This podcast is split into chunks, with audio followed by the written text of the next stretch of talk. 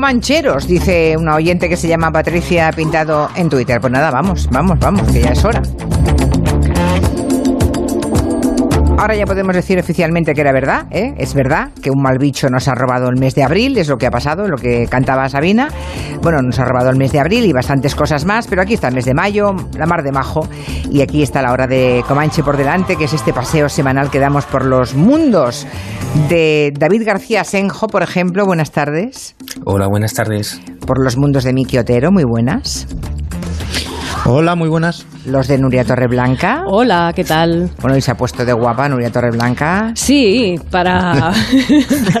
ha pensado, ya que salgo de casa... Ya que he salido, digo, pues vamos a amortizar, ¿no? Ya que he salido me pongo el vestido que vamos... Me he pintado la sonrisa de Carmín. Claro, yo que he venido aquí hoy con unos tejanitos, con unos vaqueros y una camisita, pues verás tú el viernes que viene, te vas a enterar, ¿eh? Fight. También tenemos en su casa a Máximo Pradera, muy buenas. Hola, queridos. Ya si estás queréis, con- empezamos con el chiste más afortunado sobre las fases que he leído en Twitter. ¿Lo queréis saber? Es muy cortito. Ah, Sí, a ver cuál es. Pues mira, eh, dice, me han filtrado, es el examen de historia en el año 3010, ¿vale? Sí. Y entonces dice, me han filtrado el examen de historia. Dice, han caído las fases de la desescalada en 2020. Dice el otro, joder, van a pillar. Pues está muy bien, está bien, está bien. Bueno, eh, Máximo Pradera, muy inspirado en esto de las, de las fases del desconfinamiento o, del, o la de la desescalada. Desescalada, sí. Ya no sé cómo llamarle, porque ninguna de esas palabras es correcta, lo sabéis, ¿no? sí. El otro día hablamos Está- aquí, estuvimos con Muñoz Machado, el presidente de la Real Academia, y dijo que, bueno, que en la reunión del jueves, lo entrevistamos creo que el martes, y el jueves, o sea, ayer, tenían reunión telemática todos los académicos para ver qué aceptaban y qué no. Porque es que Sí. mm, confinamiento, por ejemplo, que, que hemos usado mm, alegremente, no existe en la acepción que lo estamos usando. No, no, no. Confinamiento es en contra de la voluntad. Que diréis, bueno, pues también es eso. No, no, es un alguien encarcelado. O sea que confinado no- no es correcto. Desconfinado ya ni te cuento. Vamos, y escalada y desescalada menos. Tampoco. O sea, estamos hablando con un montón de palabras incorrectas que hemos introducido en el diccionario y que si se mantienen en la boca de los hablantes durante el tiempo suficiente, mm, con la intensidad suficiente, la norma deberá aceptarlas, porque así Pues es sí. la, la Real Academia. Lo que hace la Si Academia pasó- es aceptar si lo que... concreta. Claro. sí. Por lo menos no son ¿Qué palabras ingleses, ¿no? Por lo menos que, David. Que no son palabras ingleses, No. que estamos utilizando modificaciones del castellano al menos. Sí, es verdad. Confinamiento, desconfinamiento, desescalada. Bueno, el caso es Mal, que. pero- Sí, mal, pero bueno. No, pero al final, casi todas las palabras que tiene que aceptar el diccionario son palabras que hasta ese momento no son palabras No correctas. No. es a partir de entonces que lo son. Y así Claro, se. sí. Bueno, el habla es eso, ¿no?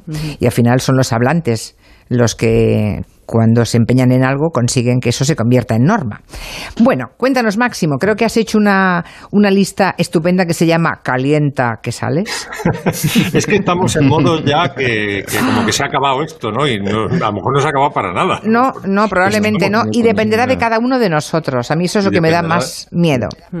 Pero bueno, hay gente incluso ya, yo de verdad, eh, con síndrome de Estocolmo, es decir, que gente que ya está, se ha acostumbrado tanto a estar en casa que ya esto de que se pueda salir para todo, para al estanco, hacer la compra con el niño, con el perro, hacer deporte, ya dicen, pues es que te, te- como casi que te fuerzan a salir, ¿no? Y, la gente que ya está a gusto en casa, pues está como, como violento, ¿no? Bueno, el caso es que he preparado una serie de temas que yo asocio con la gran salida que se va a producir mañana en adultos para hacer ejercicio, que va a ser en dos, dos tramos horarios distintos, ¿no? Y, bueno, películas y series y sintonías que tengo asociadas a eso, a, a la libertad, ¿no? Y empezamos con La Gran Evasión.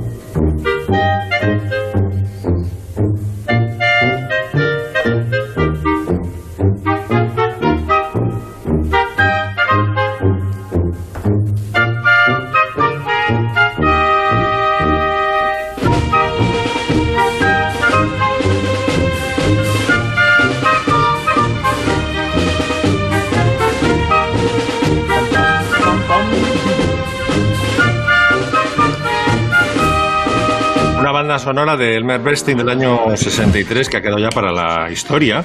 Y bueno que en general le da mm, tanto el guion como la banda sonora, no sé si estáis de acuerdo, en que le da todo eh, a la película un aire de comedia, pero de comedia no tiene nada esto, porque al final muere hasta el tato, vamos, muere, se salvan dos. Y da ganas de coger una pelotita pequeña, ¿verdad? Tirarla contra Sí. la pared todo el rato, como, como una película. El caso es que, Bueno, bueno, da pues, ganas de, de silbarla yendo a comprar el pan y usando la barra de pan como bayoneta o algo así. Es una, una gran película que uno no se cansa de ver y que supuso la- el gran salto al, al estrellato de, de Steve McQueen con, con aquellos enfrentamientos con el, el director del campo, ¿os acordáis? Que siempre le- se ponía impertinente y el alemán decía, nevera, nevera. Y cada día le metían más días de nevera y ahí se ponía a jugar con la pelota. Bueno, la... Qué guapo la Steve McQueen, perdonadme. Sí, sí, Qué guapo. totalmente de Bueno, acuerdo. ¿Cómo me gustaba vamos, Steve eh, McQueen? Sí, sí, sí. Mucho, mucho, sí. Cuando Ahora se de murió... pronto ¿eh? me he acordado de Steve McQueen, ahora es verdad. Sí, sí, sí. Cuando se murió James Dean, sabes que estaba la competición entre Steve McQueen y James Dean, eh, se mató James Dean y Steve McQueen dijo, por fin. o algo así. Porque se quedó. No, era un tipo, eh, Steve McQueen, ya que lo mencionas, que en vez de pedir a los guionistas que le dieran líneas de diálogo, les pedía que le quitaran, porque él lo que era bueno era eh, retratando, o sea, la mirada, ojos, hojas azules de, de Steve McQueen, ¿no? Y, gestualizando. Pero, por ejemplo, me consta que en Los Siete Magníficos, eh, Pidi, que hacía como el, eh, el compañero de, de Jules Briner, ¿no? Perdona, en, sí, en Los Siete Magníficos, pidió que le quitaran líneas de diálogo porque, y que en cambio le dieran más planos, ¿no? Era, era increíble, era una forma de actuar puramente cinematográfica. No le veía yo en el teatro, desde luego, a Steve McQueen. Mm, no, yo tampoco. Bueno, no lo sé. Yo, en fin. Yo en una, Era- era- yo en una era un terracita tomando un café también me lo imagino, por decir un sitio discreto. Sí. Bueno, ¿qué Ah, más? al Segundo tema. 30% siempre, Julia, ¿eh? Al, Al 30% la No, no, no, ni sí. 30 ni nada. O sea, bueno, Bueno, siguiente, siguiente, Siguiente. música relacionada con grandes espacios abiertos.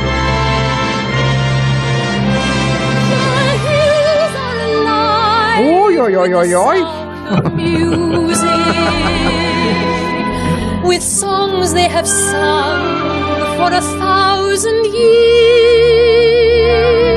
No sé vosotros, pero yo tengo una debilidad por Julie Andrews que es casi gay. ¿Sabéis cuando un gay se enamora de una estrella, sabes, y mataría por ella? Pues yo con Julie Andrews me pasa eso. Yo me- es una estrella que me fascina desde que vi Sonrisas y Lágrimas, que por cierto consiguió, para que veáis el, grado de, fanatismo que puede producir esta película, en Estados Unidos la- los primeros eh, récords de taquilla los consiguió en pueblos mm, y en, en- sitios que tenían más espectadores que habitantes. Se descubrió que es que era una película de que la gente iba una y otra vez, como me pasó a mí. ¿Cuántas veces habéis visto Sonrisas y Lágrimas? Yo, vamos, más de 10 seguro. no, yo no. Yo no soy tan fan, ¿eh? No, tampoco. tampoco. Yo no. yo, no. sí, yo sí. Bueno, y tiene varias particularidades. Por ejemplo, Julie Andrews estaba eh, dudosa de si aceptar el papel porque había hecho, me parece, el musical en Broadway y, y le parecía demasiado cursi. O sea, si ya la película Sonrisas y Lágrimas está almibarada, imaginaos lo que era la obra de teatro de Broadway. ¿no? Y eh, luego hubo grandes peleas por esta, escen- esta música que acabamos de meter, que es la inicial, ¿no? cuando el helicóptero sobrevuela el, aquella enorme pradera. Perdona, perdón por autocitarme. Eh, y luego pasa a plano corto y ya empieza a cantar Julie Andrews, ¿no?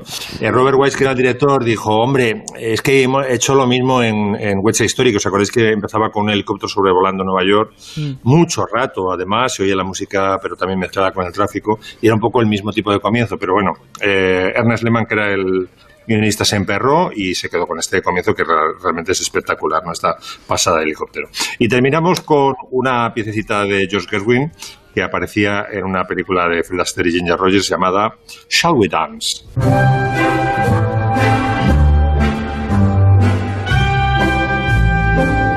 Buena, buena.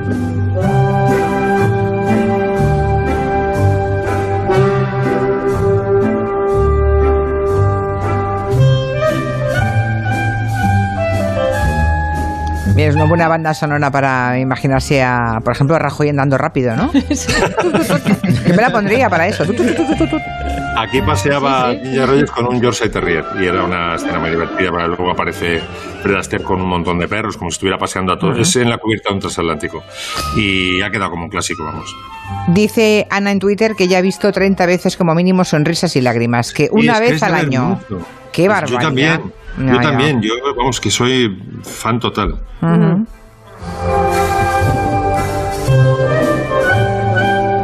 ¿Habéis que se hicieron dos películas por lo menos eh, alemanas sobre sonrisas y lágrimas, no? Que yo me he quedado de culo cuando estaba preparando esto.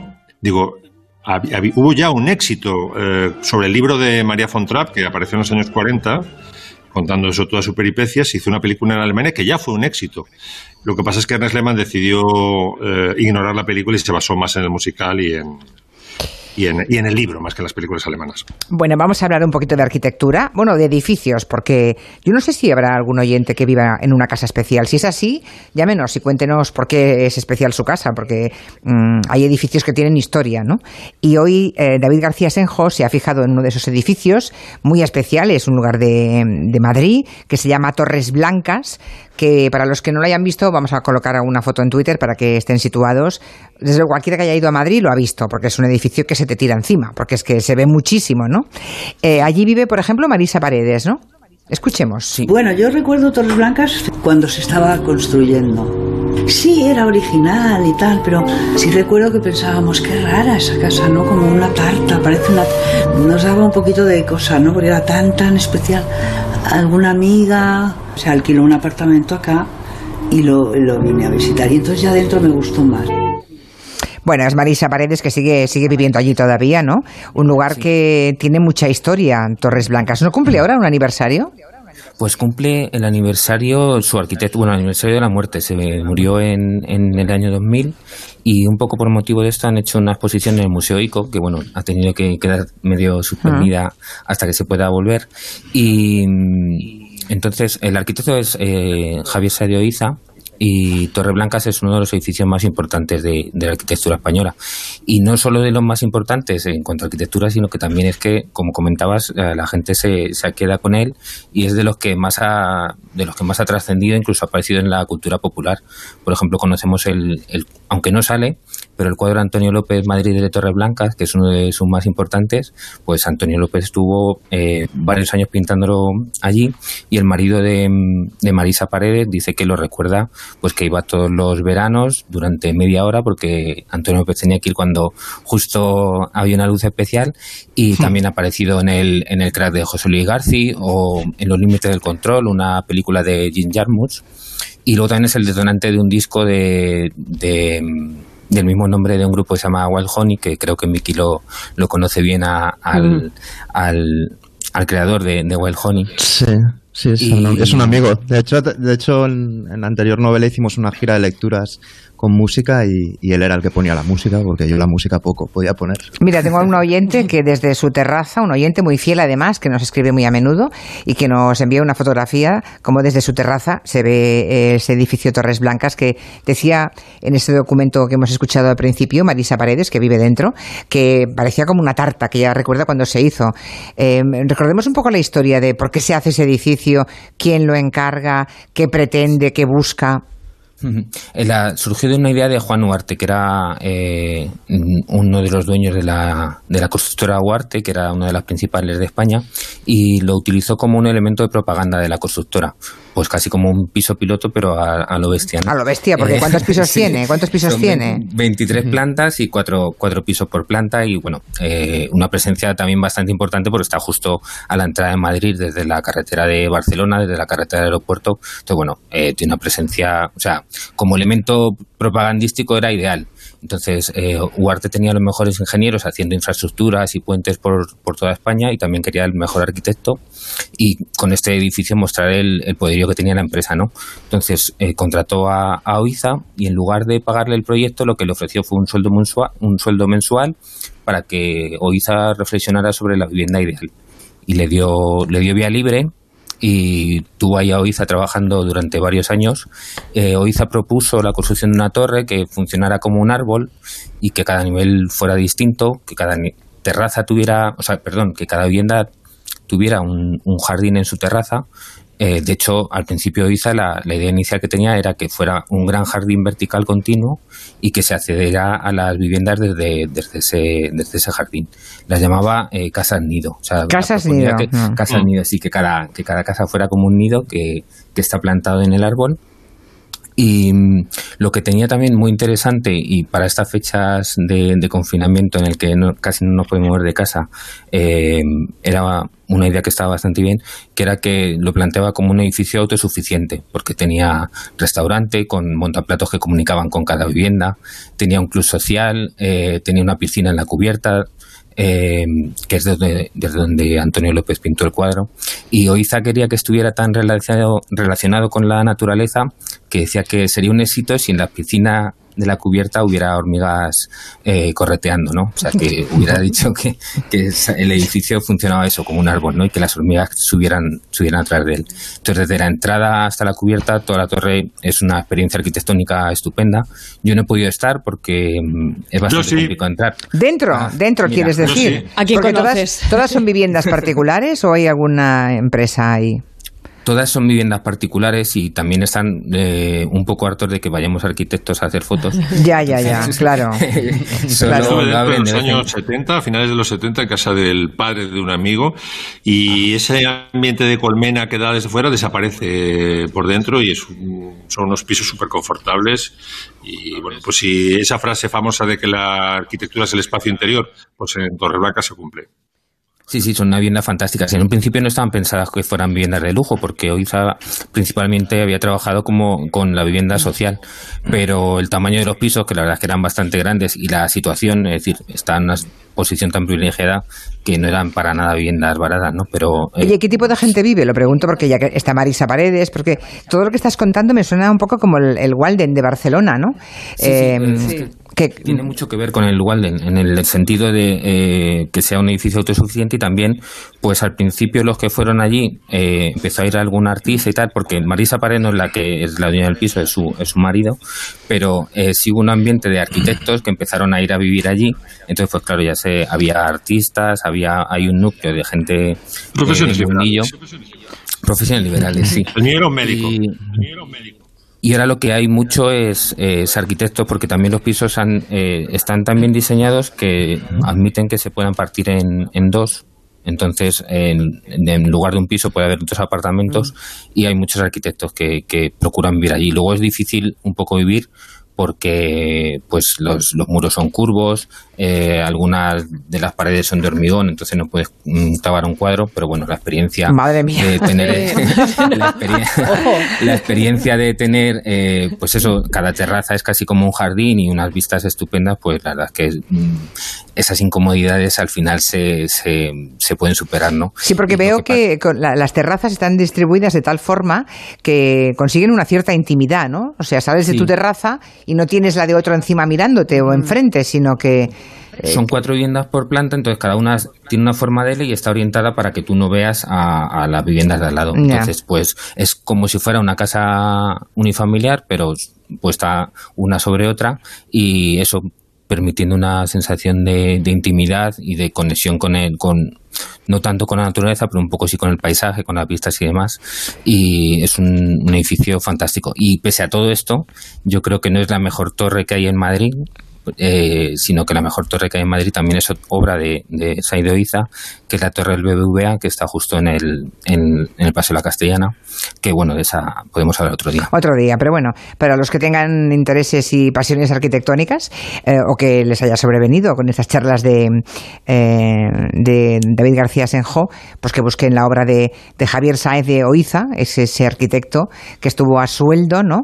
Que era una especie de mecenas, por tanto, porque Sí, era un señor que quería mayor gloria de su empresa, a marcarse una chulada en Madrid con un edificio eh, especial, pero de alguna forma, hombre, salvando las distancias, es un poco Gaudí, ¿no? Encontró quien le pagara el capricho. Sí, sí, sí. Y por lo que. eh, Sí, y, y por- perdona. no, no, no. Sí, no, que Ugarte fue un, un gran mecenas de- del arte contemporáneo en España. Por ejemplo, a Oteiza, el escultor, a Luis de Pablos, eh, generó el ambiente para mm, permitir que, que hubiera un arte contemporáneo en España en una ¿Ves? época en la que no era tan, tan común. No sé si ahora hay mecenas así en España, sinceramente. Mm, Yo creo que no. ¿Es que no? Eh, que no. Bueno, gente con esa- pasta, con- que mira. Con este nivel no. Ya, sí, sí, es la sensación que tengo. Javier Sáez de Oiza, que además, mm, no sé, vuelvo a la pedrera, porque a mí, me- claro, las paredes, no- ya sé que no tiene nada que ver, no, no tiene nada que ver, No, pero, pero las sí, sí paredes en redondo, ¿no? Esas cosas Sí. circulares, para ser vistas son maravillosas. Ahora, si tienes que vivir dentro, pues supongo que tiene su dificultad. O sea, tú no puedes coger un mueble y ¡pum! ponerlo en una pared. Claro. mueble torcido permanentemente. Claro. Es complicado, lo que pasa es que bueno, la experiencia y la luz como rebota en una pared curva, pues es distinto como rebota en una esquina eh, en ángulo recto. Bueno, eh, tiene sus ventajas y inconvenientes, pero yo creo que sí tiene un nivel altísimo y es una obra que, merece la pena conocer. Y ya lo último que me quería destacar es que fue importante, como suele ser importante en las obras eh, tan de tanto éxito la colaboración entre arquitectos, ingenieros, incluso el aparejador que fue capaz de mm, traducir estas formas raras a una obra que se pueda construir. Muy bien, pues hacemos una pausa, que son las cinco y media. Y a la vuelta, Nuria, ¿qué nos vas a hacer a la vuelta? Pues es que hoy es el Día del, del Amor, Día Mundial del Amor, además del Día del Trabajo. Y esto hay que aprovecharlo. El Día del Amor, ¿eh? Vale, vale. Vamos a hablar del amor. En Onda Cero, Julia en la Onda, con Julia Otero.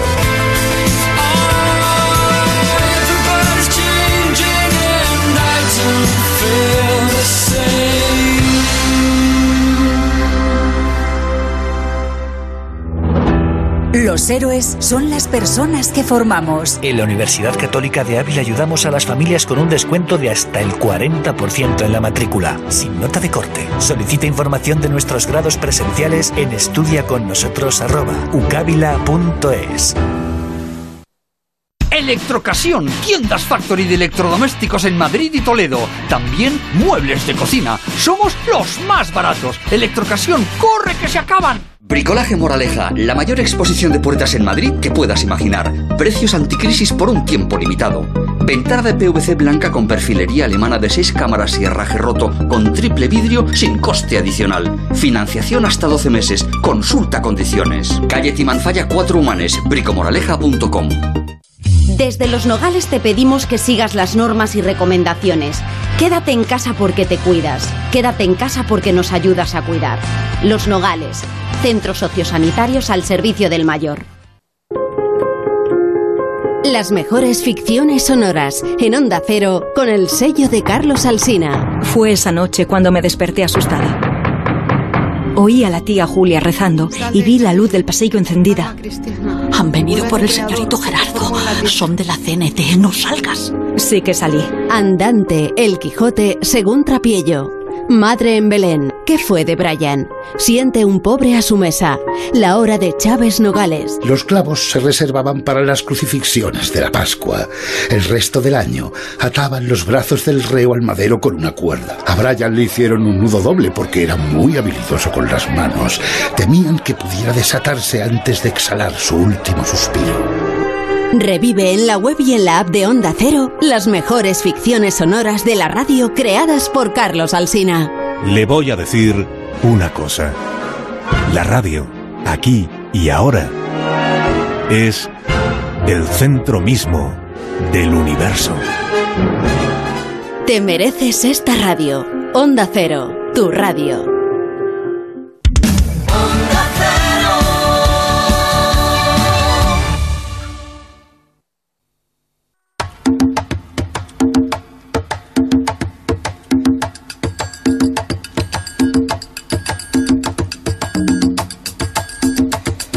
Bueno, pues hemos recordado Torres Blancas, ese edificio singular de Madrid, a, a Said de Oiza, su arquitecto. Hemos recordado el Walden, que eso lo hizo Ricardo Bofill, que tiene un aire parecido de la misma época. Y ahora Susi, un oyente, nos envía una fotografía de un edificio de Antonio Cortés que se llama Cooperativa Spyber en Valencia.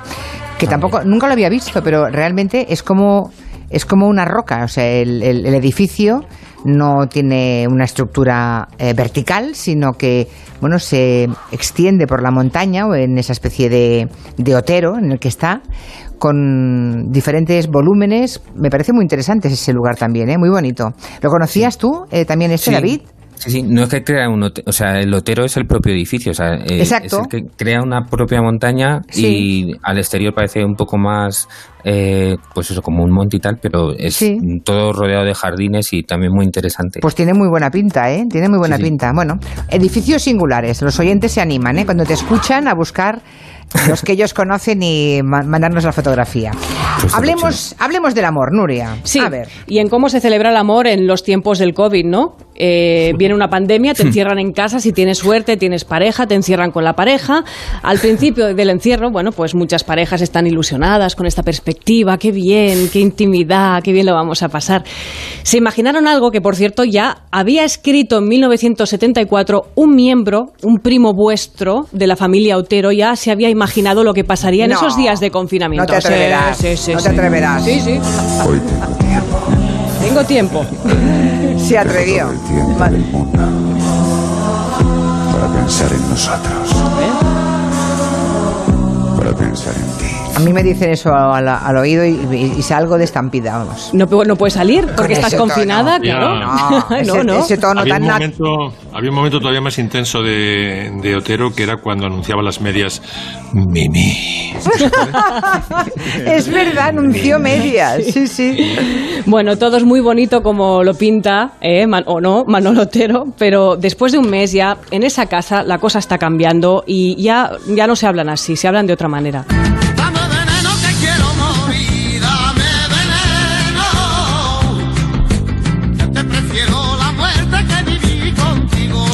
Hay que estar muy harto ¿eh? para decirle eso a alguien. Antes prefiero la muerte que vivir contigo. Desde luego, desde luego. Bueno, hay gente, eso sí, que ha descubierto cosas nuevas de su pareja, cosas completamente impensables. He visto cosas que vosotros no creeríais. Atacar naves en llamas más allá de Orión. Sí, sí. He visto rayos de brillar en la oscuridad cerca de la puerta de Tannhaus. Eso se traduce en cortes de pelo extrañísimos, costumbres raras que no conocía de ti. Bueno, y claro, el amor, la cercanía, en el confinamiento, todo se magnifica, es como la casa de Gran Hermano, lo que decían los concursantes siempre, ¿no? Uno se viene arriba y le pide matrimonio a la pareja. Osgood, he de ser sincera contigo. Tú y yo no podemos casarnos. ¿Por qué no? Pues. Primero, porque no soy rubia natural. No me importa. Y fumo. Fumo muchísimo. ¿Me es igual? Tengo un horrible pasado. Desde hace tres años estoy viviendo con un saxofonista. Te lo perdono. Ah, nunca podré tener hijos. Los adoptaremos. ¡No me comprendes, Osgood! ¡Ah! ¡Soy un hombre! Bueno, nadie es perfecto. Bueno, y ahora vamos con algo completamente diferente. Porque este, en este Día del Amor se dedican canciones, es muy típico, bueno, una canción de amor voy a buscar, bueno, todo el mundo está pensando, por ejemplo, en esta, ¿no? Gloria de Humberto Tozzi, pero esto vamos a pasarlo un poco por el, por el tamiz de El Territorio Negro. ¿Por qué? Porque esta canción conlleva una maldición. Hace poco en el país publicó un artículo en el que lo comentaba, la maldición de la canción Gloria. Según el artículo dice que la Gloria era una canción dedicada a su pareja, que esa Gloria en realidad se llama, se llamaba Serafina. A ella le dedicó, además de Gloria, Te amo, yo caminaré y tú.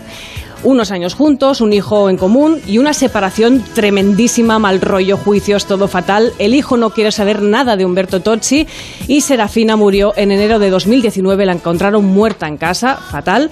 Pero al mismo tiempo, bueno, no al mismo tiempo, unos años antes, Laura Branigan, que hizo la versión en inglés de Gloria, que salía en la película Flashdance, No me también, lo digas, también le pasó algo. también murió Buah. muy jovencita de un aneu- aneurisma y la que cantaba la canción pero en la película murió con 30 años. O sea, eso fue un... Es que es como las películas aquellas que conllevan maldiciones, poltergeist y todo eso, pues la, la maldición de la canción Gloria. Bueno, pues nada, que no se os ocurra cantarla. no la cantéis, no. pero para es más, acabar... quítala, quítala, quintanilla. Quítala hombre, fuera, quítala. fuera. Vamos a acabar con una recomendación, una bonita forma de decir amor a alguien. Tiemblas, amor mío, como una gota de rocío.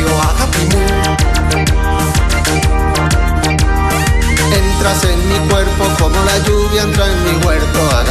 Creo que hablamos con ellos la primera semana del confinamiento, ¿no? Sí, sí, a la que salió la canción, esa versión en la que era una canción de Ana Belén, que había versionado una canción griega y que, y que han recuperado Ojete Calor con la colaboración de Ana Belén, que está simpatiquísima en el videoclub, está muy divertida.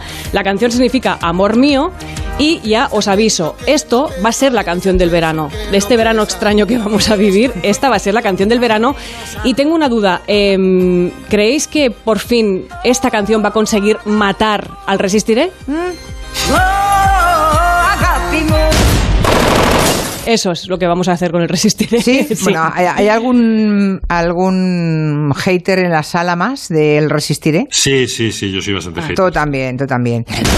Vale, pues venga. Quintanilla también.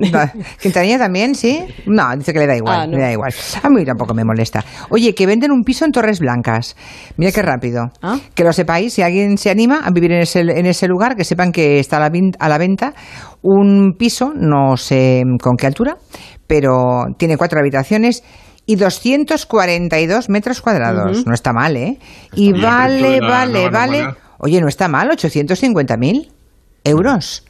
Con 240. Con 242 metros, claro, es que resulta más caro un piso a veces de Amueblado. 80 metros, ¿verdad? Que, que, que esto, 850.000 euros. Bueno, ya lo sabéis, si alguien quiere vivir, pues hay uno a la venta. Nos envía Inma eh, de una inmobiliaria ese. Yo ya vivo en un edificio. Torreblanca. Sí. no me hace falta ir a. Claro, el edificio Torreblanca directamente. Bueno, en tiempos en los que la creatividad se concentra entre las cuatro paredes, pues Miki Otero se ha fijado precisamente en películas situadas entre cuatro paredes. O sea, hay- hay un género de películas, ¿no?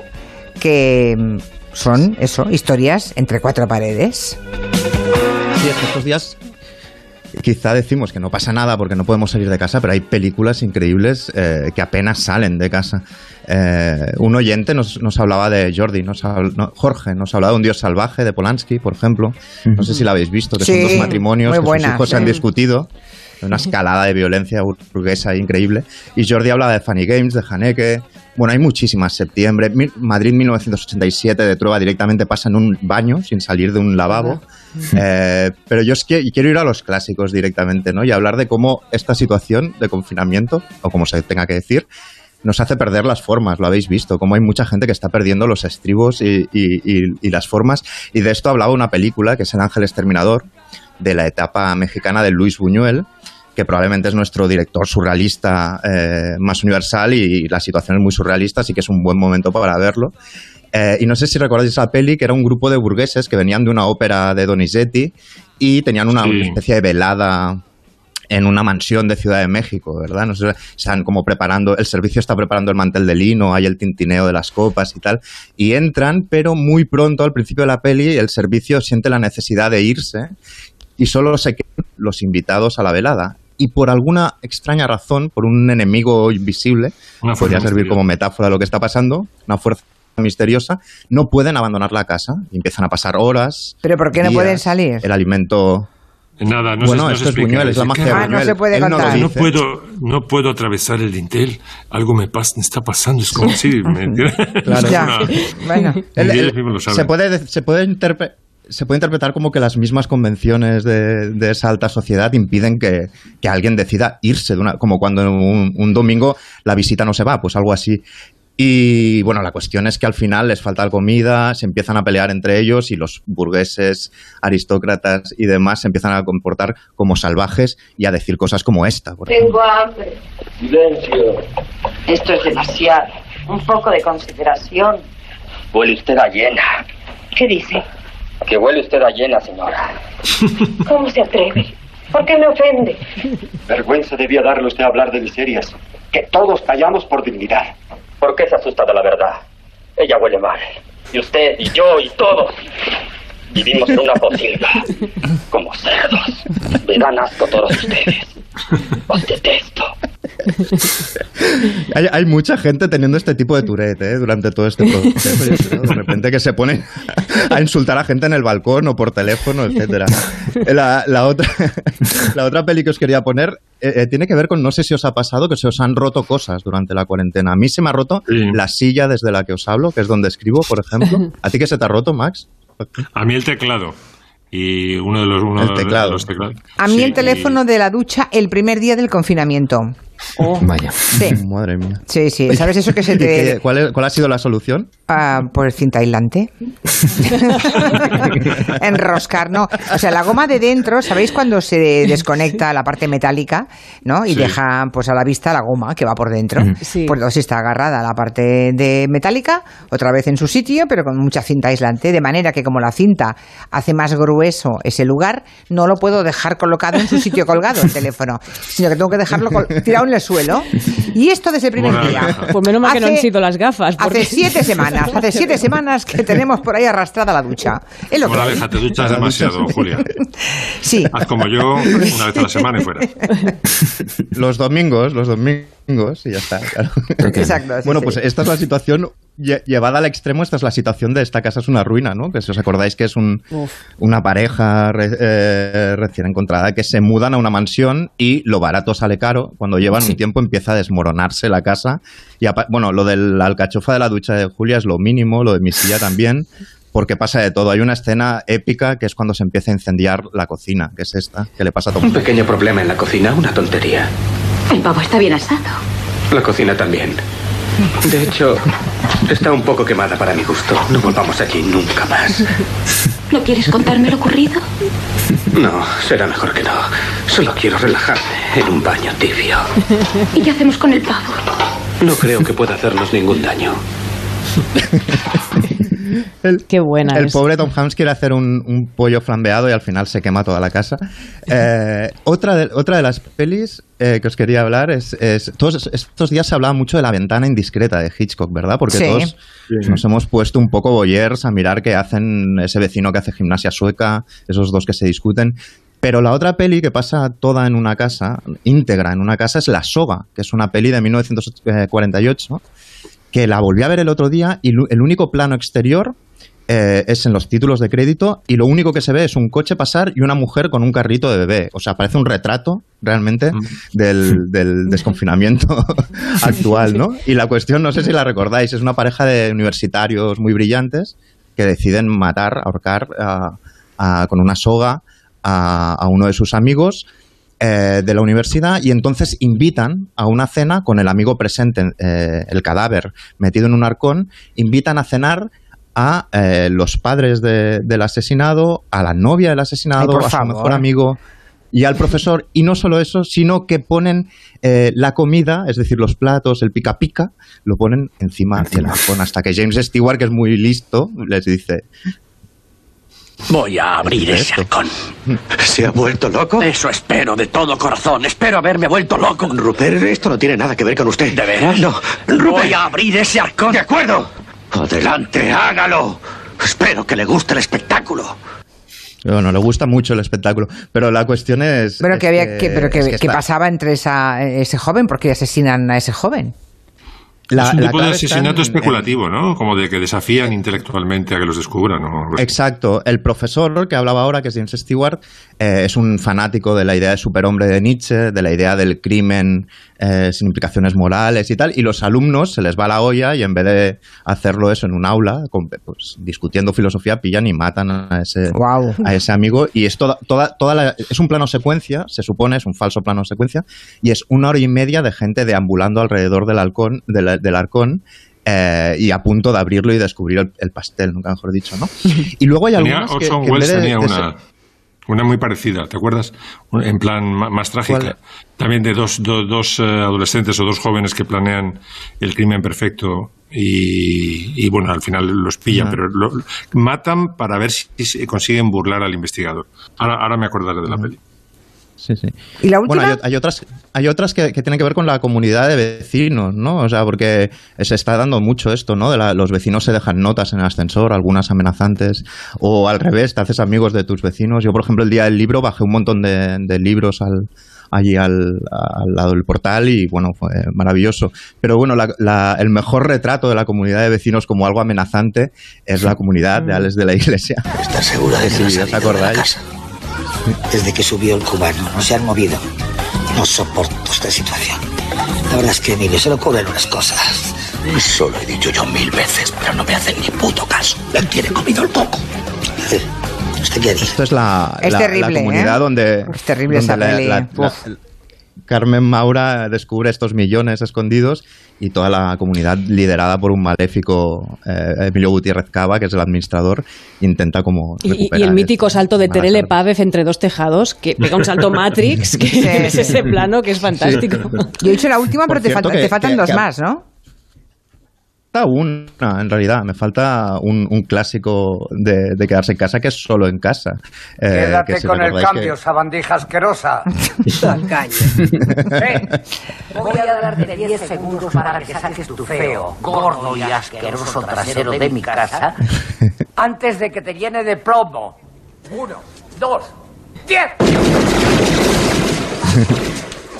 Este es Kevin que contesta al pizzero, pobre al repartidor, que un saludo a todos los repartidores de estos días que lo están pasando mal, eh, poniendo una peli de fondo para que no se sepa que él está dentro de la casa y la peli dice estas cosas al, al pizzero.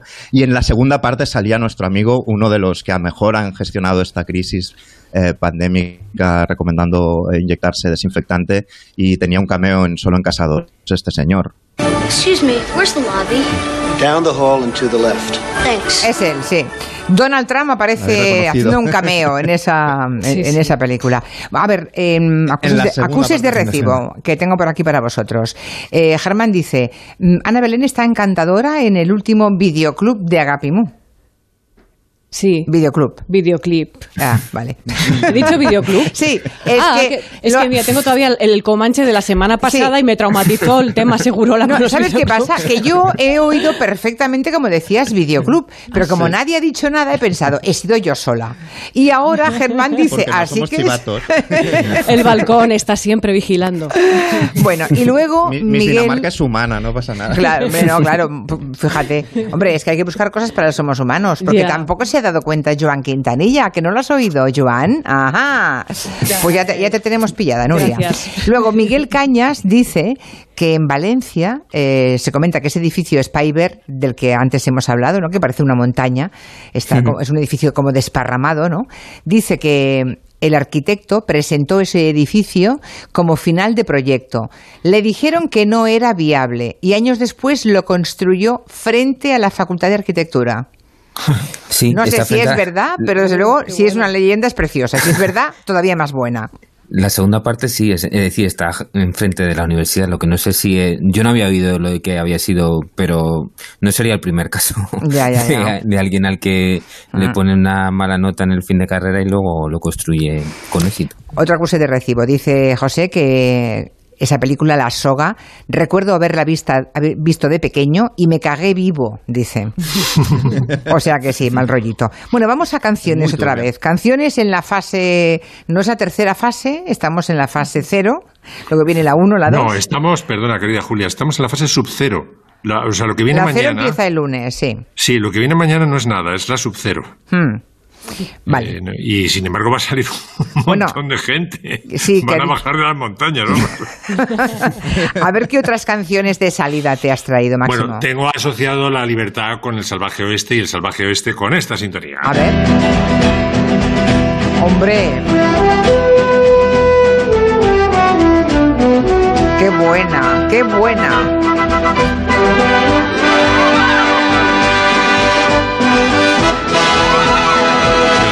Sintonías del oeste, eh, de series del oeste. El virginiano. El virginiano es lógicamente. maravillosa. Sí, maravillosa. sí. La tercera serie del oeste más longeva de la historia de la tele, por detrás de Bonanza, que fue la más longeva, eh, La ley del revólver, y después vino esta. O sea, por eso se decía lo de estoy más quemado que la cafetera del Virginiano, porque es que estuvo nueve temporadas, 250 episodios. Yo, era, era en color desde el principio, pero aquí, bueno, yo la pillamos en blanco y negro. Yo creo que la- el último episodio del Virginiano que vi yo era en blanco y y negro, porque todavía no teníamos Mm. tele en color, ¿no? Y estaba esa cosa de decir los nombres de los actores por debajo con la voz del doblaje mexicano, ¿no? James Drury como el virginiano y Doug McClure como Trampas. ¿Os acordáis? no? Ay, todo sí, así. trampas, es verdad, Sí. trampas, no me acordaba de él. Trampas, Trampas fue, se convirtió en el protagonista de la serie porque era, le consiguió el actor Doug McClure dar tal tono de comedia que un poco arrebató el, el estrellato a James Drury, que era más seco y más, era el, el capataz del, del rancho Shiloh. En- en Segundo Medicine tema, Bull. segundo. Pues una película maravillosa del año 66. Hombre. As free as the wind blows, as free as the grass grows, born free to follow your heart. Esta era la leona bizca, ¿no? No, la leona Elsa. La leona Elsa, no, no, no. La Había una Vizca Vizca. Era, era la de Dactari. Ah, Era- Elsa es la de Frozen, ¿no? Era, eh, además era un macho. la de parece. Dactari, es verdad, era, un, era león o leona, era un león. Era un león, sí. Era un león, sí, no sé por qué Era- pensaba que era leona. Bueno, pues era un león bizco. El protagonista era un león bizco. una- sí, eso era de una serie de televisión. Y esto es de la, la gran película. En con música Libre, que John sí, que Barry, sí. Se me han cruzado los cables. Basado en una historia mm, verdad, de verdad verdadera y te- un trauma para los niños, porque os acordáis que, bueno, primero se encariña con, con los eh, investigadores, con los naturalistas, Ah. y luego el marido le dice, bueno, la tenemos que soltar, no, no, la, la leona no se acostumbra a la sabana ni para Dios, vuelve y ya cuando se ha acostumbrado, pues la, la naturalista le la echa muchísimo de menos, infan, y al final ya se queda aclimatada a su hábitat y, y la ven desde lejos con sus cachorritos y bueno. De todas maneras, jodía mucho despedirse de Elsa, ¿eh? Siendo niño, Sí. con 8 con ocho o 9 años, jodía un huevo. O sea, esto ya, o sea, te hartaste de llorar, vamos. Sí, sí, Claro, sí, claro, claro, claro. ¿Y la música de Dactari era una música mm, especial o no? Es que no, no, no recuerdo nada de Dactari. Solo el Mm. nombre ahora de pronto. Bueno, la, la- la van a buscar en un momento. Y tercera y última canción. Pues el paseo cósmico de Mercedes Sosa. Salgo a caminar Ey, por la cintura cósmica del sur. Piso en la región más vegetal del viento y de la luz. Siento al caminar toda la piel de América en mi piel y anda en mi sangre un río que libera en mi voz su caudal. Canción argentina que yo, no sé vosotros, yo cada vez que la escucho se me humedecen los ojos porque tiene la interpretación de Miguel de Mercedes Sosa. eh, bueno, tiene unos así unos, unos momentos muy delicados, luego una fuerza tremenda cuando empieza con todas las manos todas. Sé, es- es- tiene muchas zonas de emoción esta, esta Sí. interpretación.